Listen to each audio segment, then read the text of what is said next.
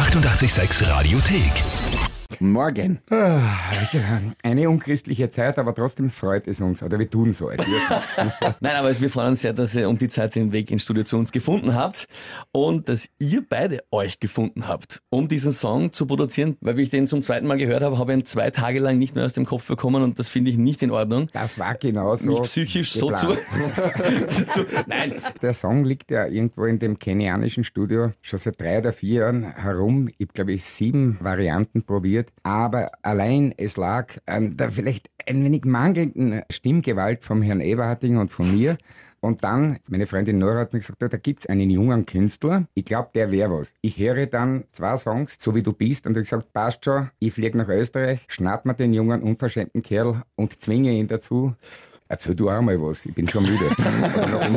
Es war, die ERV hat gespielt, ich habe gespielt mit meiner Band und äh, stehe dann hinter der Bühne und plötzlich kommt er aus dem Nebel des Grauens Thomas Spitzer vor. das Fossil der Methusalem. Ja, er hat gesagt, dass ich den Song singen muss. Unter Androhung von Folter. Warte, also wirklich mit du musst, gar nicht gefragt. Nein, nein, Nein, nein, gesagt, nicht gefragt. Den wirst du singen, musst du singen, keine Widerrede. Lemo, du hast den Song noch nicht gehört gehabt, als sich der Thomas gefragt hat. Ja.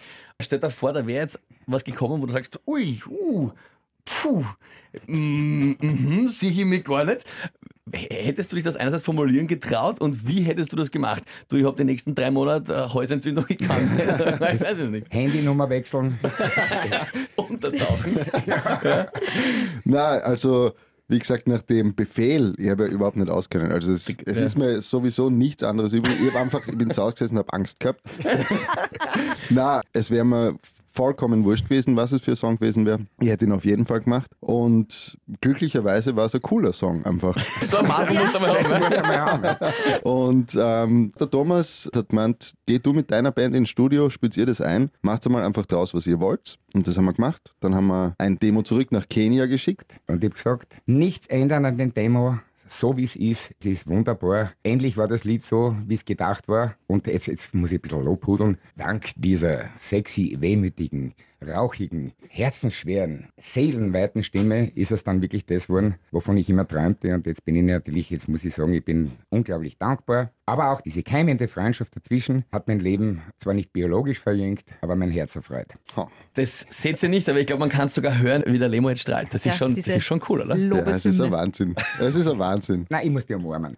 Aber, oh, ja, wirklich schön. Aus tiefstem innersten Herzen. Das ist schon, das ist schon sehr cool.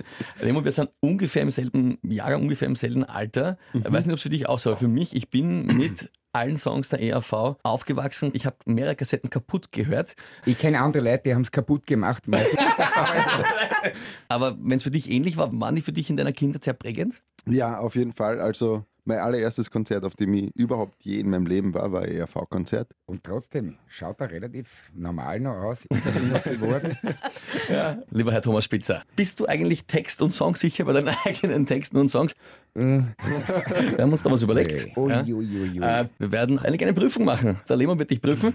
Ja, ich freue mich drauf. Ja, ja, ja, ich glaube, das glauben wir uns Das auch. ich auch. Jetzt, hier hören wir uns mal an ERV mit Lemo gegen den Wind. Die 886 Radiothek. Jederzeit abrufbar auf radio886.at. 886! 886